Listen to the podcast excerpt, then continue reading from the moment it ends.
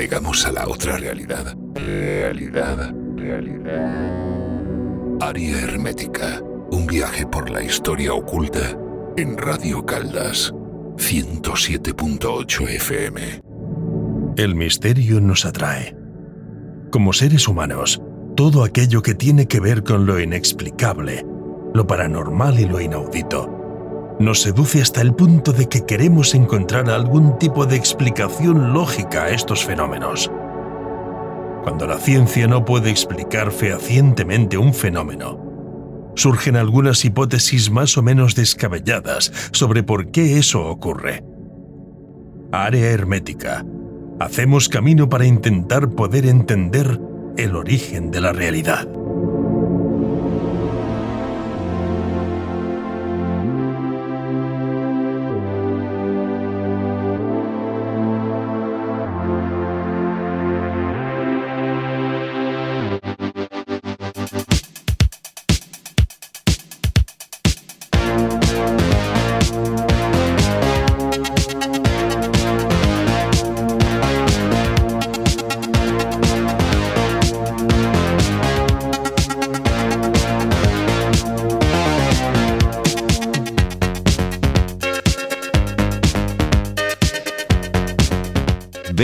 Benvinguts, estimats oients, a aquests nous programes del 2003.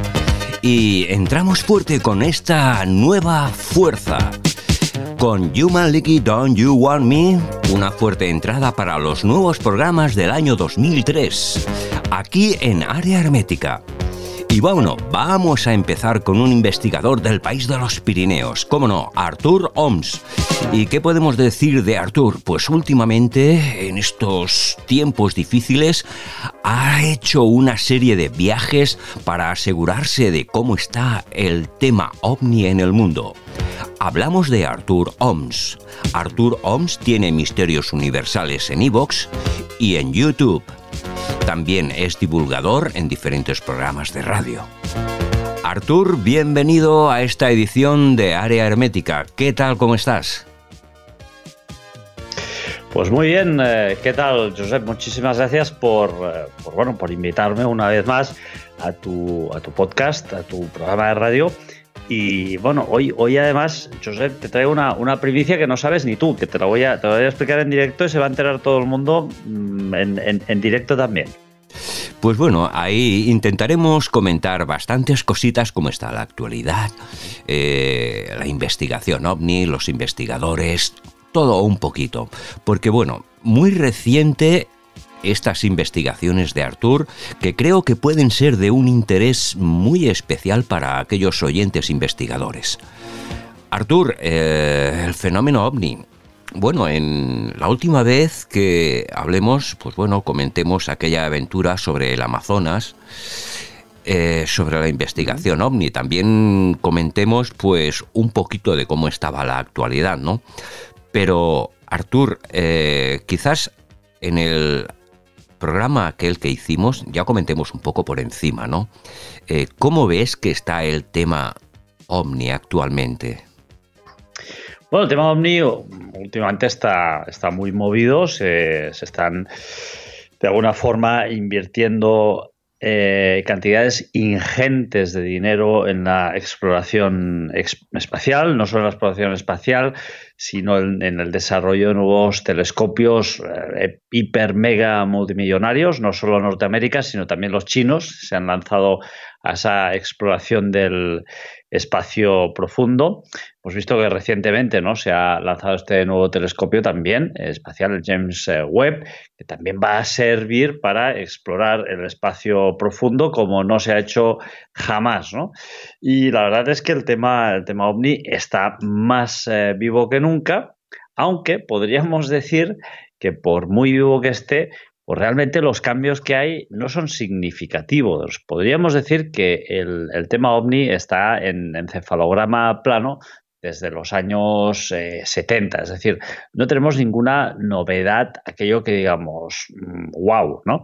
Eh, sí que es cierto que el gobierno norteamericano de alguna forma ha reconocido públicamente que eh, ya no es cuestión de si los objetos voladores eh, no identificados existen o no, sino que la cuestión ahora es saber qué son estos objetos voladores no identificados y qué es lo que están haciendo básicamente eh, invadiendo pues, espacios aéreos tan controvertidos como bases militares, eh, centrales nucleares, em, etcétera, etcétera. ¿eh? No solo esto, sino que además, Josep, fíjate, hay una cosa muy interesante que es que el propio gobierno de Estados Unidos ha pasado de, de cierta manera, castigar a los eh, pilotos eh, de, bueno, militares que divulgaban algún tipo de información sobre esta cuestión a premiarlos. Es decir, oye, mm, cuando tengáis un avistamiento de estos, lo que tenéis que hacer es comentárnoslo, darnos todo tipo de detalles, puesto que estos objetos voladores no identificados pues pueden constituir una eh, amenaza para nuestro país, ¿no? para Norteamérica. Y por lo tanto lo que se hace de alguna forma es mm, de alguna forma racionalizar y, estandarizar estos, estos avistamientos para que se puedan eh, someter estos, estos informes que eh, lleguen a la Marina norteamericana y a las agencias de inteligencia como la NSA. Eh, no, solo, no solo hablamos de militares, sino que también se ha hecho un llamamiento a la población civil para que, hombre, pues si ven algún objeto volador no identificado, pues que lo puedan reportar al gobierno norteamericano. Todo esto, ¿por qué? Pues sencillamente porque estos objetos voladores no identificados ahora mismo están considerados por el gobierno de Norteamérica como una amenaza eh, potencial y por lo tanto pues ahí estamos con ese nuevo paradigma, ¿no? Con ese nuevo eh, esa nueva visión. De todas formas, estos eh, eh, UAP, que ahora le cambiaron el nombre, Unidentified Aerial Phenomena, ¿vale? Ahora le han vuelto a cambiar el nombre, continúa manteniendo las siglas, que es UAP, pero le llaman Unidentified Anomalous Phenomena. Y a mí me parece mucho mejor porque Unidentified Aerial Phenomena, es decir, fenómenos aéreos inidentificados, no era un nombre justo, no era un nombre justo, porque eh, yo el año pasado, en noviembre de 2022, pude estar con Jim Kubelbeck, un antiguo operador de la US Navy, operador electrónico, y él me dijo que le había visto eh, objetos voladores no identificados pero que solo, no solo eran objetos voladores no identificados, sino que eran objetos submarinos no identificados, puesto que em, parecía que el medio acuático era para ellos exactamente el mismo que el aéreo, es decir, estaban tanto en el, en el aire como pez en el agua, como en el agua, como pájaro en el aire, ¿no? Por decirlo de alguna manera. O sea que me parece mucho más acertado el hecho de que se llame Unidentified Anomalous Phenomena, es decir, fenómenos anómalos inidentificados eh, aéreos, puesto que pueden ser aéreos, eh, oceánicos o submarinos, y no solo eso, sino que además pueden ser espaciales. ¿Piensas, Artur, que con, con esta apertura de reconocimiento del gobierno norteamericano mm, podemos decir, bueno, es un poco irónico, ¿no? Los hombres de negro ahora han soltado a los hombres de blanco. Una posible eh, actitud de desinformación para hacernos creer otra cosa de lo que realmente es. Porque, vamos a ver, eh, estamos tratando eh, una información y unos contenidos, pero siempre se enfocan desde el punto material, a través del Pentágono, ¿no? Por decirlo de alguna manera.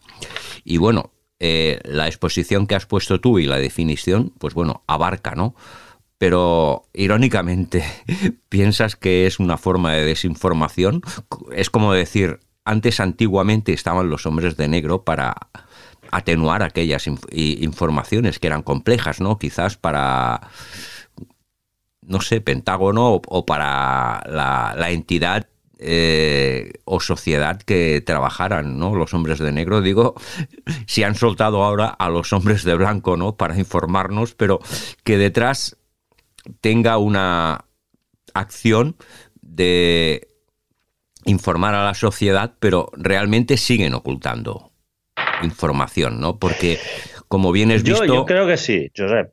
Sí, sí. Como bien has visto, hay muchos archivos que se han desclasificado y bueno, por ejemplo, tenemos los ejemplos aquí en España de muchos casos que, bueno, había incluso archivos que estaban tachados por rotulador que según qué informaciones no eran aptas y sobre todo en archivos que se le dieron, por ejemplo, a JJ Benítez, ¿no? Y bueno, y desde Estados Unidos, pues bueno, toda una casuística desde los miles de casos que ha habido.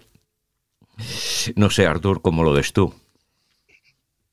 Bueno, yo lo que veo es que sí que ha habido de, alguna forma desclasificación, pero como tú dices, ¿no? Con muchísimos tachones y restringiendo grandes partes de, estos informes. Tú me decías si hay desinformación. Evidentemente hay desinformación. Eso es algo, es el deporte nacional de todos los gobiernos, ¿no? Y es el deporte nacional, evidentemente, del gobierno norteamericano. Fíjate, eh, yo cuando estuve ahora en Estados eh, Unidos, estuve con eh, Don Schmidt. Eh, Don Schmidt fue, eh, fue em, digamos, alumno de Heineck, es decir, estuvo con Heineck, era la mano derecha de, de Heineck de alguna forma, un joven Don Schmidt que trabajó con él. Y a mí de alguna forma se me ha eh, propuesto formar parte del Consejo Ejecutivo de, EXCO, eh, de ICER también, una organización eh, que se dedica en Norteamérica a la investigación extraterrestre, justamente para esto, ¿no? para pedir una y otra vez más a los gobiernos que desclasifiquen los informes y que den toda la información respecto a todas estas cuestiones. Desinformación, por supuesto. Eh, solo tenemos que recordar el, evento ovni más eh, conocido de la historia, que todos sabemos cuál es, en el cual, a fecha de hoy, aún continúan muchísimos documentos clasificados.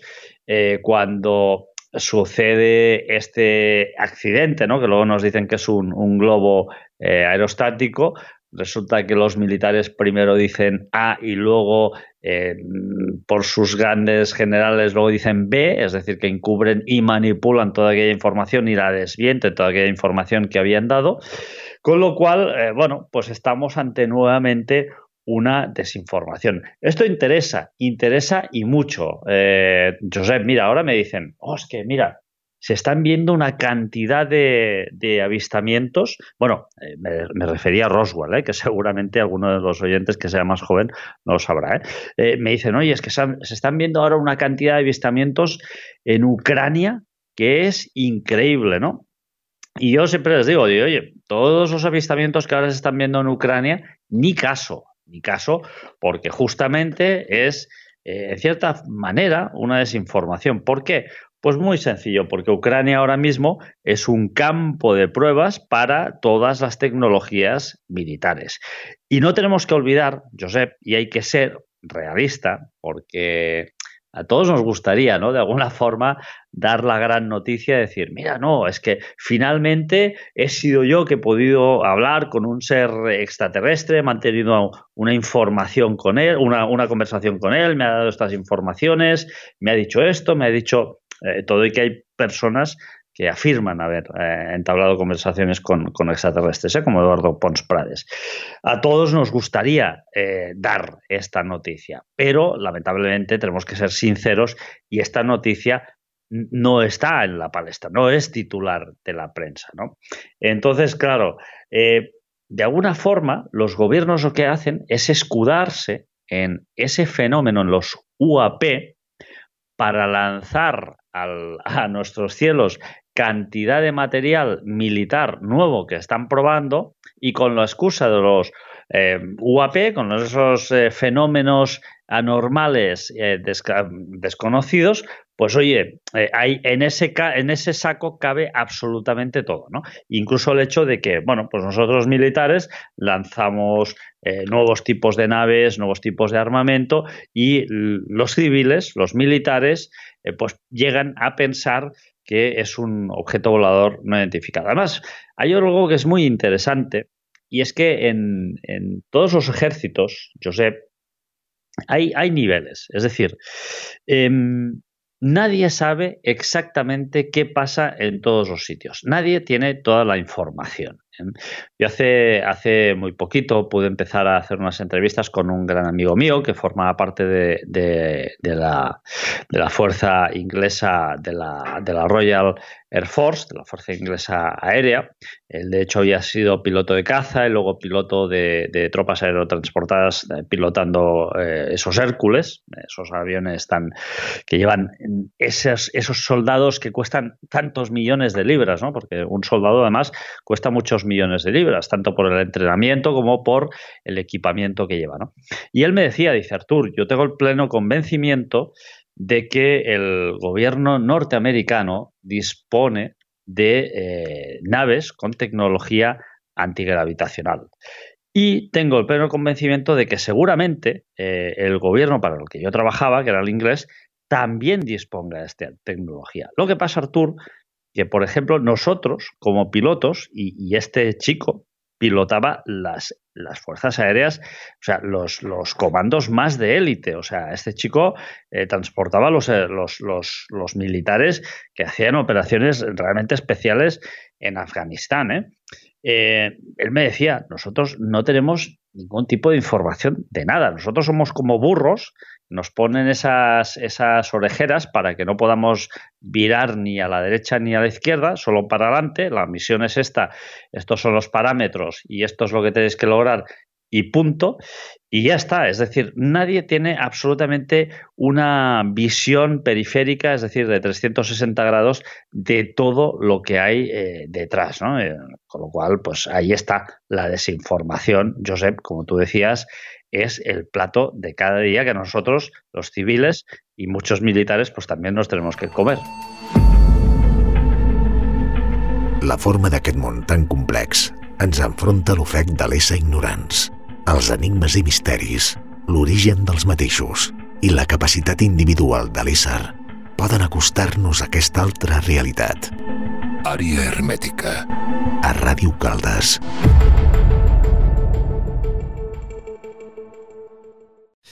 Lo que sí es cierto que esta tecnología antigravitatoria, vamos a ver, un piloto con esta tecnología antigravitatoria, la fuerza G destroza al, piloto. Estamos hablando de ciencia pura y dura, ¿no? Como se conoce hoy en día, ¿no?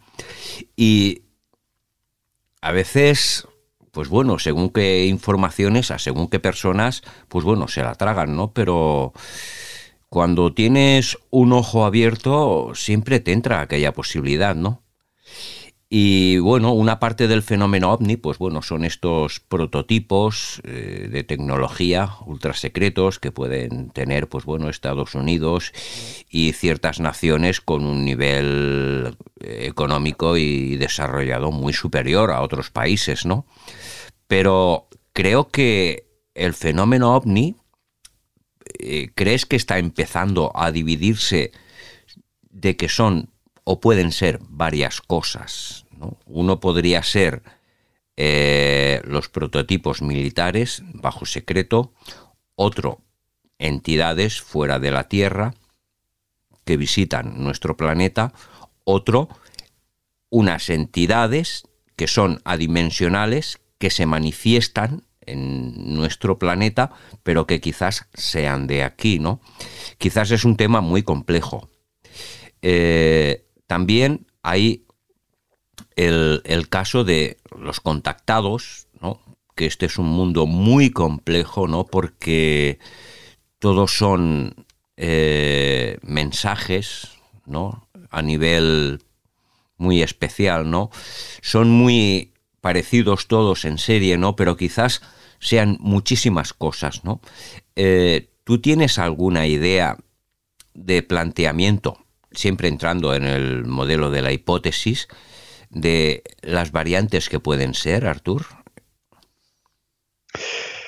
Bueno, eh, evidentemente, las formas de, vida, nosotros conocemos muchísimas formas de vida. Em, cada año, se, además, se descubren muchísimas especies nuevas en el planeta Tierra, en el planeta Tierra, que es nada absolutamente eh, si lo comparamos con todo el universo. O sea, nosotros no somos absolutamente nada, ¿no? Por lo tanto, hay, pueden haber muchísimas formas eh, de vida, muchísimas formas de vida, y no solo de vida, sino también de tecnología, Josep, porque muchas veces eh, se, han, aquí hemos capturado extrañas piedras en el planeta Tierra que nos han llegado de fuera desde el espacio y uno podría decir, son piedras, son ¿y, por qué tienen que ser piedras? Es decir, puede ser tranquilamente tecnología alienígena. Es decir, nosotros desde la óptica humana eh, tenemos la percepción de que la tecnología pues tiene que tener una forma de microchip o una forma de calculadora o una forma de ordenador portátil y nada más, más lejos de la realidad. Encima nos gustaría incluso hasta que pusiera eh, Made in Júpiter, ¿no? Como diciendo, oye, pues esto se ha hecho en Júpiter, ¿no?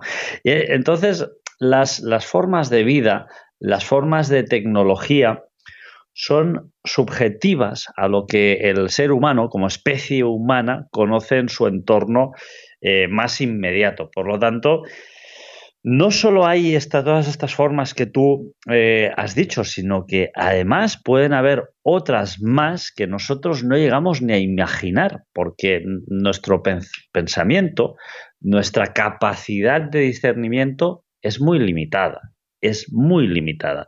Eh, nuestro ojo humano ve un espectro de los colores, pero es que el espectro de colores es infinito, o sea, es infinito. Con lo cual, em, el hecho de que no veamos una cosa, el, hecho de que no entendamos una cosa, el hecho de que no comprendamos o no seamos capaces de imaginar una cierta forma de vida, no quiere decir que, no quiere decir evidentemente que no existe.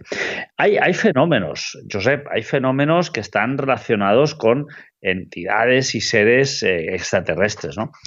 A mí me gusta siempre recordar el caso de Travis Walton. Eh, este buen hombre estaba trabajando en el Parque Nacional de eh, Sid Griffs, cerca de Snowflake, en Arizona, y desapareció delante de sus compañeros. De hecho, sus compañeros lo que, lo que hicieron es eh, ir a denunciar el caso y no lo creyeron, no creyeron a sus compañeros. De hecho, creyeron que los compañeros habían matado a Travis Walton e incluso los llegaron a, detener, porque es que la historia era muy inverosímil. Dijeron, no, no, es que eh, estábamos eh, todos, ¿no? Y, viene un objeto volador no identificado, un platillo volante que venía a unos 30 metros de altura.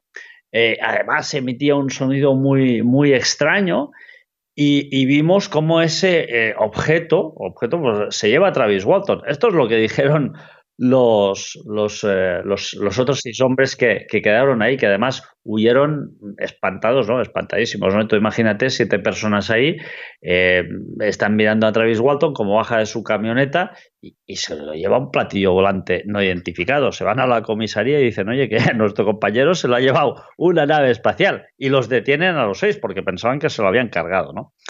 Y luego resulta resulta que este señor vuelve a aparecer al cabo de tres días, ¿no? A, a no, a los cinco días, perdón, creo, cinco o seis días que volvió, volvió a, volvieron a aparecer, ¿no? Eh, pero sus seis compañeros fueron acusados de homicidio, acusados de homicidio. Suerte que luego Travis Walton volvió a aparecer. Es que Travis Walton no supo decir dónde había pasado eh, todo este tiempo. ¿Eh? O sea que es, un caso que dices, bueno, o, se habían fumado los seis, no sé qué, o se habían tomado unas setas alucinógenas, cosa que, eh, vamos, no creo, o, bien la imaginación que tenían era terrorífica, o bien estaban diciendo la verdad.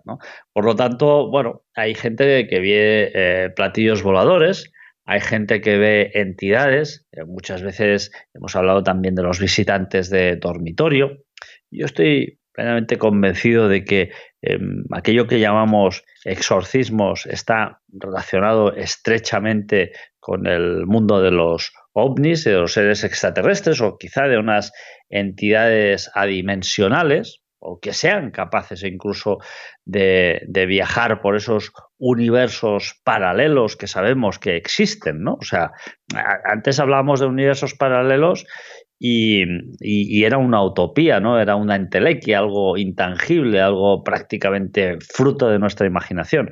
Hoy en día sabemos que son perfectamente posibles, ¿no? Es igual que el espacio, el tiempo, son dimensiones creadas para que nosotros los seres humanos las podamos entender y podamos entenderla desde nuestra óptica, desde nuestro punto de vista, que es muy, muy sesgado, y no solo sesgado, sino de, una periferia muy pequeña, ¿eh? con lo cual eh, hay muchísimos tipos de vida que nosotros no somos capaces ni de imaginar.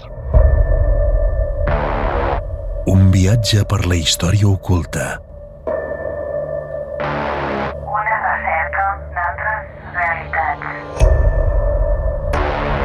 Naveguem per les zones d'altres mons.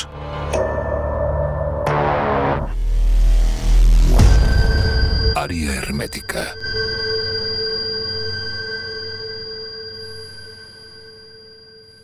Muchas veces el fenómeno ovni y no hace, pues bueno, hará cosa de dos meses, lo que comentas tú. Eh, hicimos una entrevista con el investigador Jorge R. Valle y se aproxima mucho su, su opinión a la que acabas de comentar, ¿no? De que ciertas entidades, ¿no? Ya sean muchas entidades que se manifiestan a través del movimiento espiritual, como ha sido a través de la Ouija, a través del contactismo, y tal, incluso las apariciones marianas, como tú ya bien sabes, muchos investigadores han indagado en el tema, eh, quizás se ha planteado ¿no? De una forma muy especial. Y sobre todo en, el tema de apariciones marianas, eh, lo que me he dado cuenta de que cuando ha surgido un caso, sea el de Fátima o sea algún caso más conocido, siempre ha habido en medio una persona perteneciente o un sacerdote a, la Iglesia Católica, ¿no? Y dan unas interpretaciones, ¿no? Pues bueno, es la Virgen, un santo, una aparición, y realmente pues tiene más de similitud con estos últimos adiestramientos ovni, por decirlo de alguna manera, tienen una, una forma muy parecida, ¿no? Aunque en según qué cosas y los mensajes transmitidos pues son como algo especial, ¿no? Yo creo que son interpretaciones impuestas, ¿no? Por decirlo de alguna manera. Pero que el fenómeno ovni, pues bueno, se puede relacionar de cantidad de, y variedad de cosas. Eh, Desde luego. Adelante, Artur, perdón. Adelante. Sí, perdona, Josep, que te quería hacer simplemente un apunte a lo que decías que me parece muy interesante. ¿no? Eh, todas estas cuestiones eh, folclóricas, de alguna forma, de interpretación y manipulación mental por parte de ese agente X que ya mencionaba Bertrand Meust, que pueden de alguna forma eh, hacer que pensemos que, que, simplemente se nos esté proyectando algo en la mente para que lo podamos entender es lo que vendía Caravaca, ¿no? Tú me decías, ¿cuál es el panorama actual de, la omnilogía? Pues el panorama actual de, los ovnis es que no hay nada nuevo en el Sol. ¿no? La teoría de la distorsión de Caravaca, primero que el nombre está mal y segundo que no es nueva ni, ni, ni es suya, porque aquí no, no, estamos distorsionando, estamos proyectando, ¿no? Una distorsión es, eh, bueno, pues veo un boli, no sé si es un boli, si es un madero, se ha distorsionado una imagen, no se está eh, cambiando una imagen, no se está mimetizando una imagen. Una distorsión es una distorsión. Entonces yo creo que el panorama ovni actualmente está igual que en los años 65 o 70, ¿no? Hablamos de eh, Michel Lemay, Bertrand Meust, todos estos grandes de la ufología, ¿no? Eh, Darnaude, etcétera, ¿no? Bueno, y, evidentemente pues, todos los ufólogos catalanes que fueron los pioneros en España eh, sobre todo esto, ¿no? Entonces, para mí el panorama actual, ¿cuál es? ¿Qué es lo único que nos queda? O sea, como no tenemos nada absolutamente nuevo sobre la ufología desde los años 70, Lo único que nos queda, y es a, mi criterio y punto de vista, es la investigación, la recopilación de casos, y ahora sería el hecho de intentar contactar eh, con esas eh, entidades. Y de hecho es lo que, lo que, te, lo, que te decía yo antes. ¿no? Eh, Josep, yo ahora a mí se me ha invitado a formar parte de una organización, una organización que, bueno, que, está liderando Don Schmidt, discípulo de Heineck, que se llama ICER, que es International Coalition for eh, Extraterrestrial Research, y esto es lo que prevalece ahora, ¿no? La búsqueda, la investigación, ¿no? Que es todo lo que he venido haciendo, todos estos últimos años, ¿no? Me he desplazado a Honduras, me he desplazado a Burkina Faso, eh, me he desplazado a Estados Unidos, me he desplazado a la Amazonía colombiana, brasileña y peruana. Y esto es lo único que nos queda. ¿no? Y dentro de todo esto, pues intentar eh, tener la suerte o la desgracia, porque también puede ser una desgracia el hecho de contactar con, con algún ser de estos, y ahora me viene a la mente el libro de Pablo Villarrubia, Luces que matan, y nunca mejor dicho, porque hay luces de estas que, que pueden llegar a matar. ¿no? Entonces, bueno, eh, yo creo que es lo, único que nos queda, porque ya sabemos que eh, estos seres existen, no, no podemos imaginar aún eh, el tipo de forma de vida que serán, no podemos darle una, una, una definición concreta.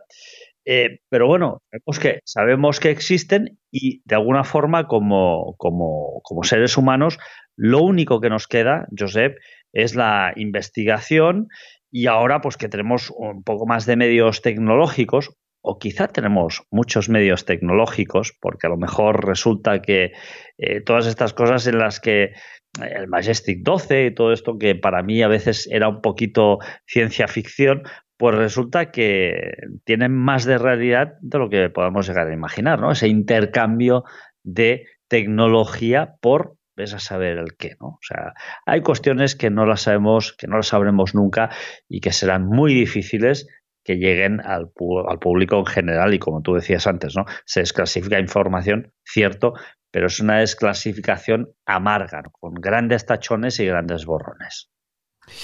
Eh, vamos a, a, navegar en una ola un poco más alta, ¿no? Eh, estas entidades eh, tanto positivas o negativas, ¿no?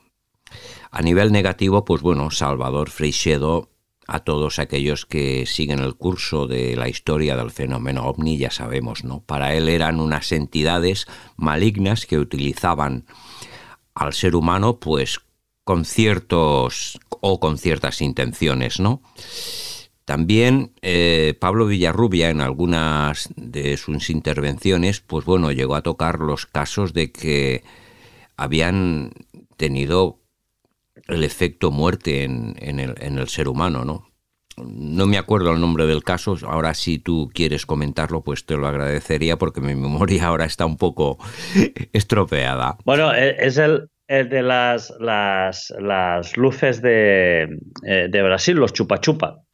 Sí, sí, perfectamente. Una de esas. Bueno, también hay eh, otro caso que mencionó Pablo Villarrubia en, en, una isla en Brasil que produjeron, bueno, no sé si muertes. Es esto, son las, las colares, colares, colares. el, caso las colares. Luces de colares o, o, las, o las luces chupa chupa. En el último programa comentemos eh, con cuando estuviste en Colombia, en la zona de la Amazonía, con Juan G. Vallejo, comentemos este, este caso de estas luces. ¿Crees que estas luces tienen que ver también con el caso Collares?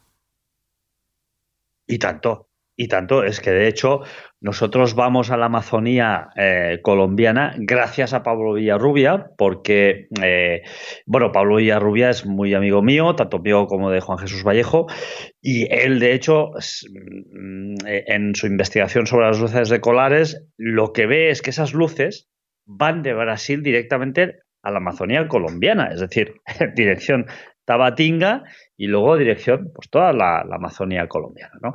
Entonces, ¿nosotros qué hacemos? Pues continuamos la investigación que deja eh, a medias Pablo Villarrubia y nosotros nos adentramos en la selva colombiana, en la selva peruana y en parte pues, eh, en Tabatinga también para, para investigar todas estas eh, cuestiones, ¿no? Pero, claro, e, es lo que tú decías, ¿no? Es lo que decía Freixedo. Freixedo tiene un libro que es La Granja Humana, ¿no? ¿Quién no conoce eh, La Granja Humana, ¿no? ese, libro eh, lo conoce todo el mundo, ¿no? Pero es que eh, Andreas Faber-Kaiser tiene otro libro de 1989 que es muy similar al de Freixedo, también en concepto, que se llama El muñeco humano. Es decir, de alguna forma, los grandes investigadores, y, y, Andreas Faber-Kaiser tenía otro programa que, que se llamaba què volen aquesta gent, qué quieren esta gente, ¿no? ¿Qué, qué quieren esta gente, ¿no? Eh, yo estoy de acuerdo tanto con Freixedo como con Andreas Faber-Kaiser que hay entidades que son muy negativas, muy negativas. Y ahora voy a decir algo, eh, Josep, que a lo mejor eh, algunas personas me dirán, hostia, es que está, está, está loco, ¿no? Artur está loco y está zumbado. Bueno, pues llamarme loco, llamarme zumbado, en los años ochenta y pico también me llamaban loco y resulta que ahora nos están dando toda la razón.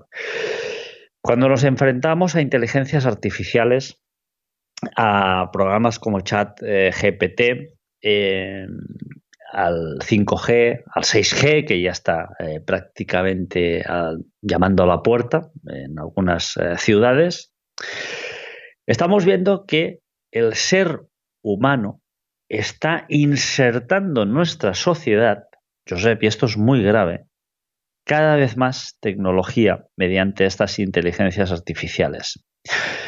Yo me llego a preguntar, Josep, ¿quién controla estas inteligencias artificiales? Si realmente son entidades, eh, pues es decir, seres humanos o entidades que controlan a estos seres humanos.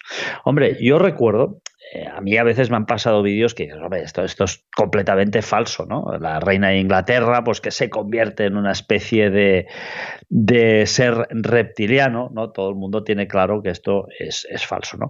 Pero muchas veces alguien, no sé si os ha pasado, eh, no sé si seguisteis el juicio de Mark eh, Zuckerberg, esa comparecencia que tuvo en el Senado, norteamericano. Oye, en algún momento a este tipo le cambiaba la cara. Parecía que no era humano Mark Zuckerberg, ¿no? Tenía una, unas connotaciones que dices, ostras, realmente eh, tenemos seres extraterrestres eh, que están conviviendo entre nosotros.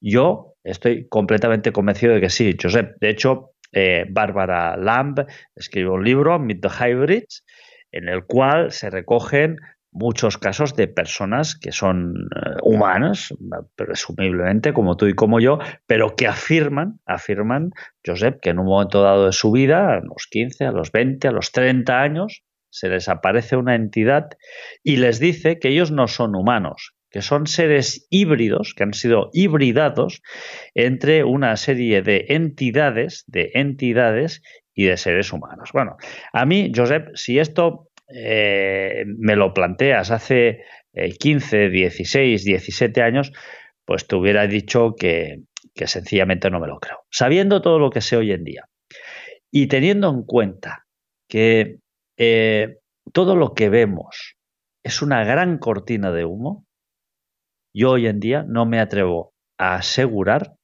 a asegurar, y es más, me decanto más a pensar que sí que efectivamente entre nosotros, seres humanos, habitan seres eh, híbridos completamente y seres que no quieren eh, justamente cosas buenas para la, raza humana. Yo me estaba viniendo ahora a la cabeza, ¿no? El diseño de una esclavitud con inteligencia. O sea, eh, tú creas para mí, pero creo de forma inteligente para que no crees el problema, para que crees revolución. Creo que por ahí van los tiros. ¿Quién está detrás de esta cortina? Pero tenemos pruebas muy evidentes, ¿no? O sea, cómo una sociedad duerme de tal manera cuando le están pegando palos y no reacciona. Prefieren. Ahí está, ahí está. Josep, estamos drogados con nuestros teléfonos, con la tecnología, con, fijaros que las televisiones hoy en día incorporan eh, tal cantidad de porquería que es increíble. Eh, micrófonos, hay televisiones que incluso incorporan cámaras frontales y ven lo que estás haciendo todo el día, todo el día. Sí, sí, sí, es así. Es muy bestia. Entonces hay, hay una, mani- hay una manipulación muy bestia. Sí, yo siempre he pensado, mira, por ejemplo, lo último, cuando Argentina gana el Mundial, ¿cómo pueden salir cuatro millones de personas a la calle cuando sabemos la situación económica que tiene el país y no salen a luchar por sus derechos? Lo mismo pasa aquí en, en la zona de la península, en España, en Francia, o sea, te meten lo que quieren ellos, pero la gente está dormida. Y un ejemplo muy claro que salgan en Buenos Aires cuatro millones de personas a celebrar el Mundial y sabemos muy bien que Argentina padece una crisis desde los años 90 que ha llegado a ser uno de los países más pobres de Sudamérica.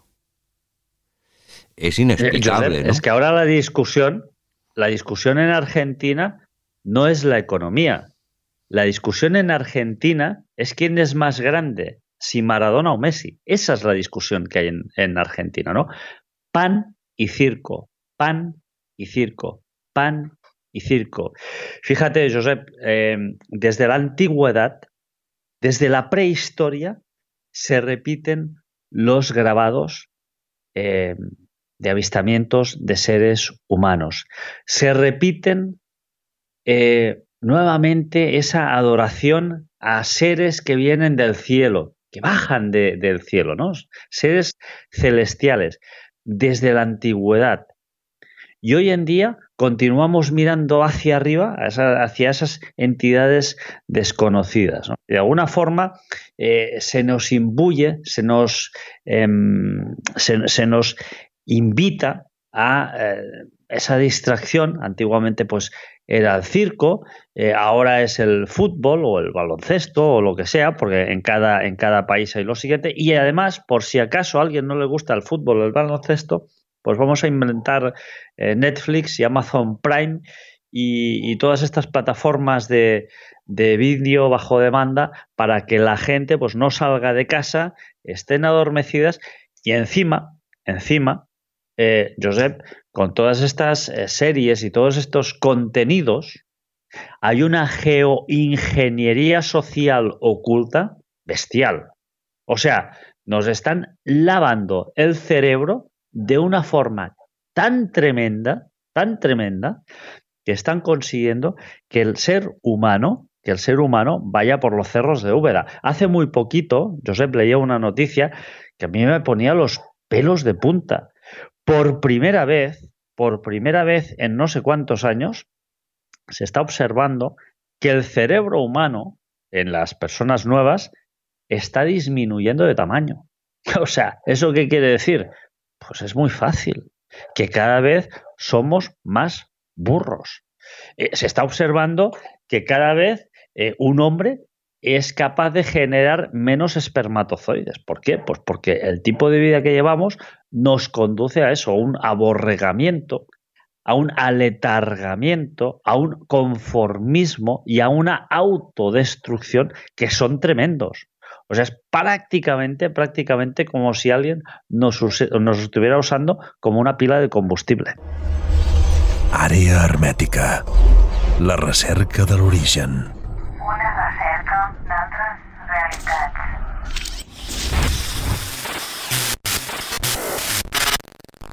Mira, hay un caso que te quiero comentar que fue una pequeña investigación de este verano. La jerarquía eclesiástica tiene una serie de rituales que no son dados a conocer a los feligreses. Y la prueba, aquel que sea buscador la encontrará en San Beltrán de Cominges, San Beltrán de Cominges. En el mausoleo hay unos grabados en madera de unos rituales que hacían en la Edad Media cardenales, obispos, la jerarquía ¿vale? Tienen un origen romano. ¿Te refieres, te refieres a, a orgías, eh, sacrificios de bebés? Mm, no, tanto no, pero, pero sí a, a rituales sexuales como felaciones. Vamos a ver, ¿Mm? cuando un sacerdote bendice a una persona, le pone la mano en la cabeza, pero bueno, lo que no es normal es que bendiga a una persona con el con la persona en el ombligo y la mano en la cabeza. Eh, ahí estamos hablando. Pues en el mausoleo de San Bertrán de Comenges, a todos aquellos buscadores que les interesen, pues bueno, ir allí. San Bertrán de Cominges, ¿dónde está? Os vais detrás del Bail d'Arán, Bañeras de Luchón, y buscáis eh, la Catedral de San Bertrán de Cominges, pagáis 7 euros, os metéis en el mausoleo, abrir el ojo central, no los dos, no paséis de lado, ser objetivos y tendréis una respuesta. Bueno, eh, Josep, eh, fíjate en el Papa Gelasio I, en el año 498, eh, tú que tienes eh, seguidores que son muy, muy avesados y que les gusta investigar, yo les voy a poner deberes, que investiguen de dónde viene el día de San Valentín, Eso interesa, en antigua. Roma, Sí, sí. bueno, pues este, este tema es muy interesante, eh, Josep, porque nada es lo que parece. Y ahí hay mucha ritualística sexual que nos viene de la Iglesia Católica, eh, de eh, ese 14 de febrero, ese 14 de febrero, y ese papa, ese papa Gelasio I, en el 498, que instaura esa fiesta de San Valentín. Pues oye, eh, lo dejamos para que em, los seguidores de área hermética lo investiguen porque realmente es un tema eh, fascinante, este el de Sí, sí. Gelasio I y cómo nace todo esto. Y, y esto viene a abocar toda esta ritualística. Luego hubo otro papa también, eh, ahora no recuerdo el nombre, eh, yo hice un programa en su día con, con Ferran, me parece, hablamos de esto. Eh, hubo un, programa, un, un papa que eh, instauró una serie de rituales que consistían en unas orgías tremendas e incluso en sacrificios de bebés. Y esto está documentado. O sea, no, no es que me lo esté inventando yo, está documentado. Oye, a ver si recuerdo cómo se llamaba este papa y luego lo pondré en, los comentarios de iVoox, pero es algo tremendo. O sea, a mí me pareció una historia también eh, fascinante y para, para tener en cuenta porque realmente es lo que decíamos antes, eh, Josep. Todo es una cortina de humo tremenda y de alguna forma, si- sin ir más lejos, ¿no? Muchas veces, eh, tú sabes que yo también eh, estuve muchos años eh, de forma activa con los testigos de Jehová, ¿no? Hoy en día los testigos de Jehová están, em, están acusados pues de pederastia, em, ellos que dicen que son tan pacíficos, etcétera, etcétera, pues resulta que, eh, ¿sabes en qué invertían el fondo, los, el, el- el dinero que tenían en sus fondos? No, no Lo tengo ni idea. invertían en acciones tabaqueras y en accio- acciones de, de armamento. Cuando tú como testigo de Jehová no puedes ni fumar ni y tienes que repudiar la violencia. En cambio, sus dirigentes están invirtiendo invirtiendo su dinero en tabaco y en armamento. Y esto son datos públicos que cualquiera puede consultar en la página web oficial del gobierno norteamericano, puesto que eh, las cuentas ahí en Norteamérica son públicas. Y no solo esto, sino que si uno observa los discursos que hacen, verás que llevan unos anillos de oro que a nosotros nos recuerdan mucho a aquellos anillos que llevaban aquella parte oscura de los masones. ¿eh? Ya sabemos que los masones tienen dos vertientes, ¿no? Eh, que van aquellos masones más oscuros y más terroríficos. Esto, Sí, y sí. esto es algo eh, muy similar, ¿no? Católicos, adventistas, testigos de Jehová, Sí. mormones, todos tienen dos caras. La moneda siempre tiene dos caras. Una, la que nos quieren hacer ver, esa que nos va a vender esa religión para que nosotros podamos entrar ahí y formar parte de ese clan, del cual es luego muy difícil eh, salir, se ha dicho de todo, de, de paso.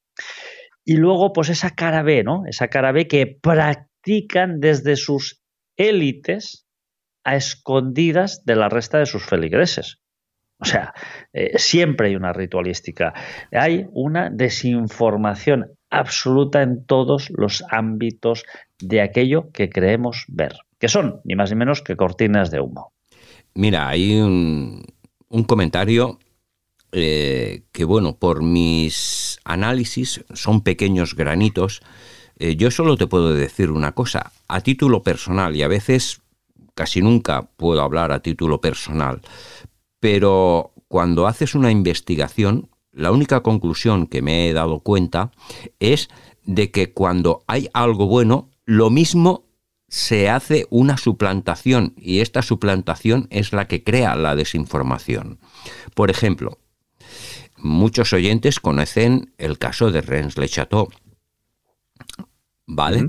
Pues bueno, el priorato de Sion. El priorato de Sion, hoy conocido, es el que lleva Gino Sandri.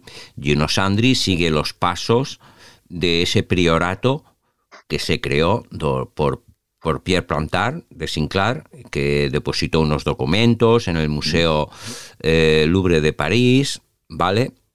Eso se demostró judicialmente de que era falso. Barcelona, año 1987, eh, en un lugar de la avenida de Sarriá, hay un priorato de Sion registrado con actividades sociales y culturales y que se dice de que el gran maestre era un político de origen Mm, o de ideología nacionalista que lo gestionaba. Totalmente suplantación, porque la mayor jerarquía que hay en el priorato de Sion es el gran navegante. Si nos hablamos cuando se crea el priorato de, Sion por eh, Godofredo de, de Bouillon, cuando se crea el primer priorato de Sion, el primer líder no es un maestre, es un gran navegante. Después los grandes maestres, pues bueno, son subcategorías, ¿no? ¿Qué quiere decir? Que cualquier cosa que monta, por ejemplo, la masonería tiene una ideología, pues que tiene un origen mm, de, de lo positivo, ¿no? hablan de los Illuminati, los Illuminati también tenían una gran ideología de creación, la sinarquía, ¿no? y desde estos puntos se han creado suplantaciones Illuminati que crean una, por decirlo de alguna manera, una desinformación de confusión al público, ¿no? Pero el origen de todo es positivo. Lo que pasa es que la, la suplantación distorsiona todo lo que se está emitiendo a través de lo que se, pudo saber a través de de la Saunier en el caso de Rennes Le Chateau, eh, este señor estuvo manipulado por un supuesto priorato manipulado, suplantado, no original. El priorato de Sion nunca se daría a conocer y no tendría el nombre del priorato de Sion, sino que sería una sociedad secreta que ni siquiera con nombre se daría, se daría a conocer al público, ¿no? Pero todo lo positivo siempre está suplantado.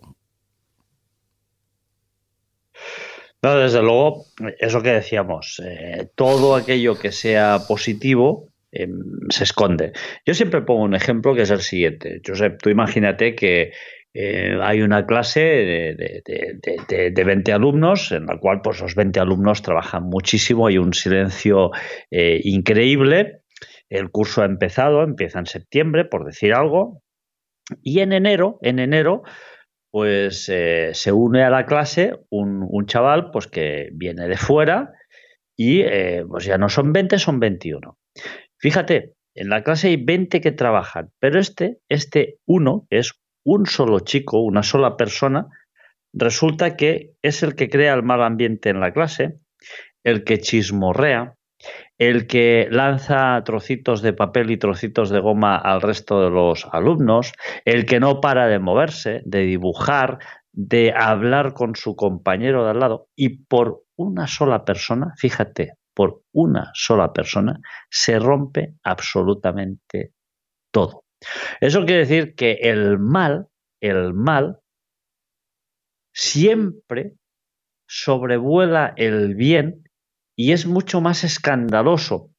Y el problema que tenemos porque en esa clase continúan habiendo esos 20 alumnos que quieren trabajar. El problema que hay con esos 20 alumnos es que muchas veces no se creen que ellos son capaces de parar a esa sola y única persona. Es decir, nosotros estamos viviendo en una sociedad en la que sí que hay mal, pero por suerte hay mucho más bien que mal. El problema que tenemos los seres humanos es que no hemos aceptado y no creemos que somos capaces y que tenemos un poder interior inherente que es capaz de frenar todo ese mal que hace tanto ruido, pero que al mismo tiempo es tan pequeño. Porque imagínate, si el 99% de la población fueran delincuentes, esto sería una utopía. Eso quiere decir que de, delincuentes hay muy pocos, pero esos pocos delincuentes son los que degradan absolutamente todo el ambiente. La delincuencia desde finales de la guerra del Vietnam, eh, creo que este poder que está por ahí arriba, que no vemos, puso en todos los países eh, la droga, ¿no? Para poder manipular más todavía a las personas jóvenes. Y desde luego cada día estoy más convencido de que fue una herramienta pues para ahuyentar al ser humano de estas capacidades que tenemos son ancestrales pero que nos las anulan porque la capacidad del ser humano eh, es notable de que puede desarrollarse a través de una búsqueda personal, una realidad que cuando nos la enfocan en serie es nuestro error, porque las realidades son infinitas. Cada uno puede tener una realidad muy diferente, ¿no? Y lo que nos falta es esa confianza en esa realidad que podemos ver y esa realidad que nos falta, pues la contrastamos con la que nos están inculcando y ahí es donde está nuestra confusión. ¿no? El ser humano tiene unas capacidades mm, muy interesantes por descubrir y la verdad la tiene la persona, la realidad la descubres tú. Lo que no puede ser es que una realidad te la transmitan de esta forma que es así, pero tú no la has experimentado. En cambio, tú tienes la capacidad de experimentar a través de un cierto recorrido en tu vida, de hacerte unas ciertas cuestiones, de indagar en ellas y encontrar respuestas. Claro que nunca van a, van a ser igual a las de otra persona, ¿no? Porque quizás la búsqueda de cada uno es, es diferente. Pero que la realidad quizás está dentro de nuestro interior, ¿no?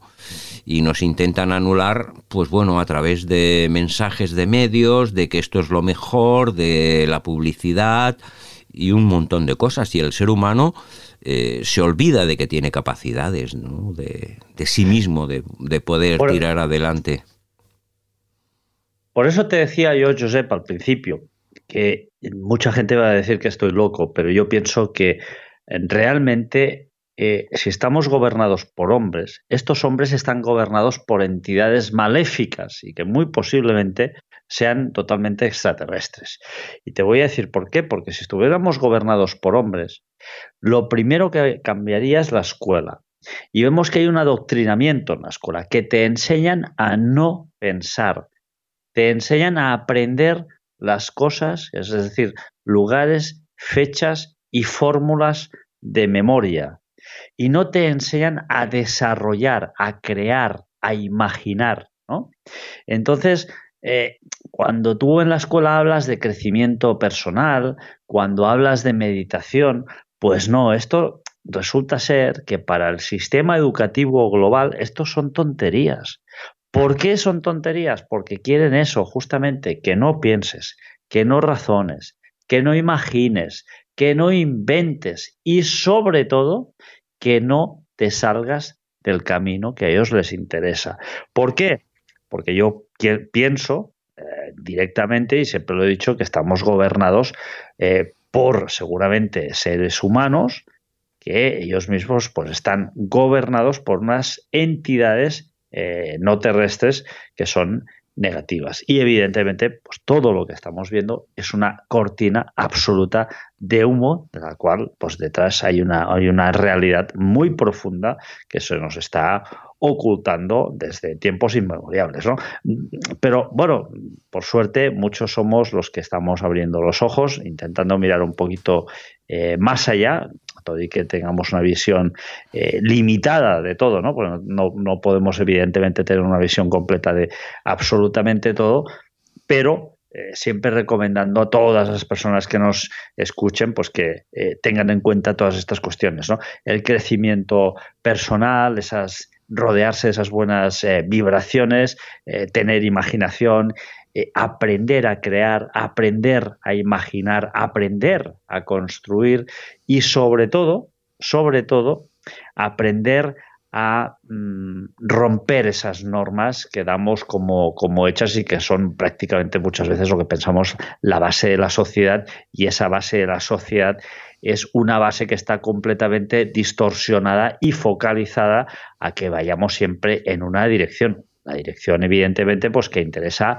a las grandes compañías, a los gobiernos, etcétera, etcétera. Están pasando cosas eh, muy extrañas. Y evidentemente, eh, Josep, todo esto está muy relacionado, eh, como no, con los objetos voladores no identificados, con vidas o con formas de vida extraterrestre y evidentemente, pues como decíamos, como decía Gran como decía Andreas Faber-Kaiser, estamos en una especie de granja humana, somos una especie de muñeco humano a la merced de esos, de esos padres cósmicos, por decirlo de alguna manera, que desde tiempos inmemoriales, y como decíamos antes, en los grabados de la antigüedad, ahí queda plasmado, han manipulado y conducido a la humanidad hacia la dirección que a ellos les ha convenido en cada momento. Y bueno, Artur, ya llegamos a los últimos minutos y la verdad que tus últimas palabras han sido mm, bien enlazadas y bien entendidas.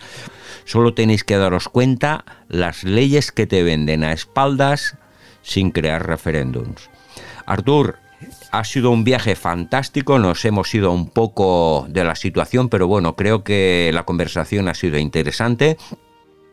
Y bueno, pues de aquí a cierto tiempo pues planeamos otra exploración de este mundo, sea el mundo de misterios universales de Arthur Oms, que lo podéis encontrar en YouTube y también en Evox. Arthur, muy agradecido de eh, en los primeros programas del año 2003 tengas ese espacio de ofrecer tus contenidos. Muchísimas gracias, Artur. Gracias a ti, felicidades por tu programa, por área hermética y sobre, sobre todo decir a tus oyentes pues que eso, que permanezcan atentos y muy despiertos y evidentemente que continúen creyendo y que continúen investigando todo el fenómeno ovni porque es una gran realidad. No somos muchos, pero la calidad de buscadores está muy por encima de la media. No tenemos números, pero tenemos grandes buscadores. Estimats escoltes, fins avui Área Hermética. Nos encontramos en otra próxima edición. Un fuerte abrazo. Hoy con el gran investigador del país dels Pirineus, Artur Oms. Fins aviat.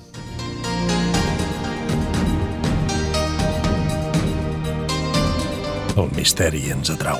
Com a éssers humans, tot allò que té a veure amb allò inexplicable, allò paranormal i allò inaudit ens sedueix fins al punt que volem trobar algun tipus d'explicació lògica a aquests fenòmens. Quan la ciència no pot explicar fefaentment un fenomen, sorgeixen algunes hipòtesis més o menys desgavellades sobre per què això passa –